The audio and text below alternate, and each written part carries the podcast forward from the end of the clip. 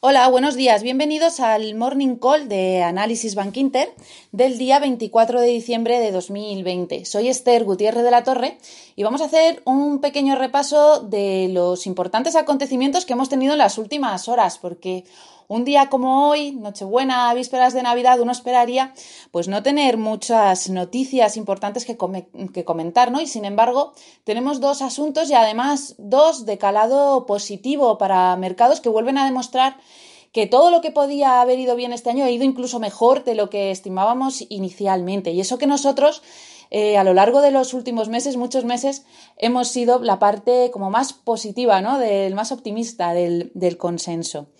Estos dos asuntos son, por un lado, el Brexit. Parece que estamos cada vez más cerca de alcanzar un acuerdo definitivo entre Europa y Reino Unido que consolide esa salida ordenada de Reino Unido de la Unión. Parece que ya hay acuerdos sobre temas que estaban especialmente en discusión en los últimos días, como es la pesca y temas de competencia.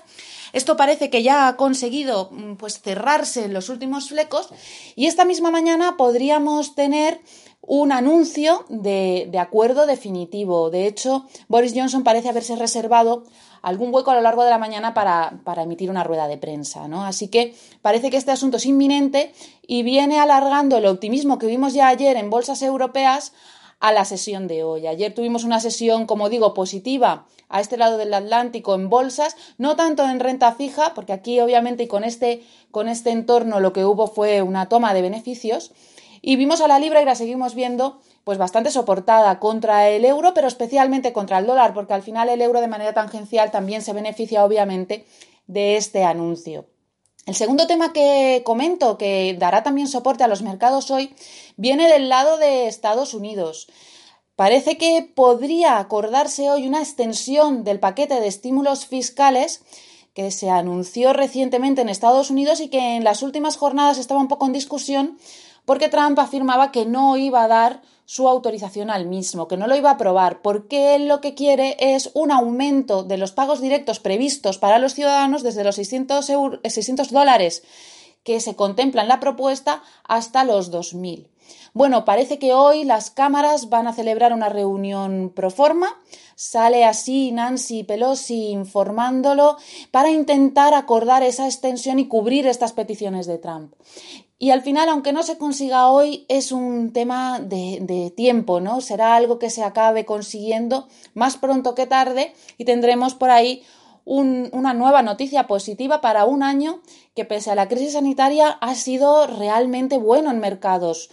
Pues bueno, me vienen a la mente las revalorizaciones del Nasdaq, por ejemplo, es espectacular, un más 45%, del S&P 500 un más 15% y los eh, rebotes desde mínimos que hemos visto también en Europa, ¿no? Tenemos el Eurostock con un acumulado anual en el entorno del menos 5%, el IBEX 35 de un menos 15%, pero como digo, esa recuperación desde mínimos que pudimos ver en marzo ha sido espectacular y en algunos índices por su composición, como puede ser el caso del IBEX, pues mucho más abrupta desde que empezamos a tener noticias positivas sobre la vacuna. Como decía al inicio de este audio, es que todo lo que podía salir bien ha salido incluso mejor de lo que habríamos dicho en un inicio, ¿no?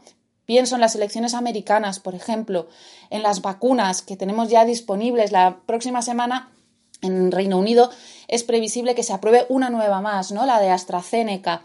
Pienso también en los estímulos monetarios, la ayuda de los bancos centrales que ha sido ingente a, mercados, ¿no? Todos los paquetes que han ido introduciendo. También los estímulos fiscales. La última prueba es esta que ha venido por el lado de Estados Unidos, pero los hemos tenido en Europa, los hemos tenido en Japón, los hemos tenido en, muchos países, especialmente ahora, pues en el caso de, de Estados Unidos. Y incluso el Brexit, ¿no? Que cuatro años y medio después, pues parece que finalmente nos acercamos y tenemos en la punta de los dedos el acuerdo, el acuerdo definitivo.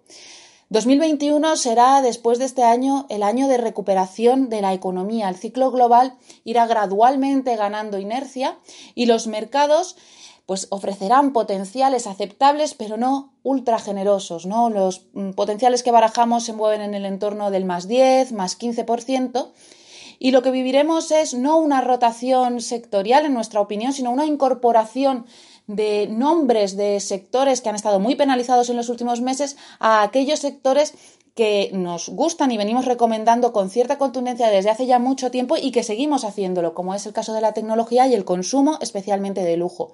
Lo único es que tenemos que ser especialmente selectivos, tal y como pues comentábamos ¿no? en nuestra estrategia trimestral que publicamos hace tan solo unos días, el, viernes pasado.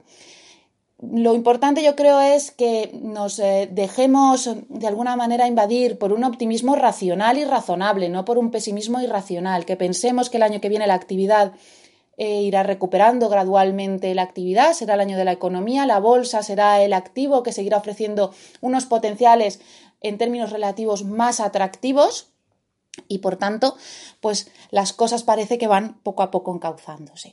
Sin más, les deseo muy feliz Navidad, una Navidad pues un poco atípica, eh, por desgracia este, este año, pero al fin y al cabo Navidad que lo pasen ustedes muy bien y que 2021 pues traiga muchísima, muchísima salud, que es lo importante siempre y más aún en este, en este contexto.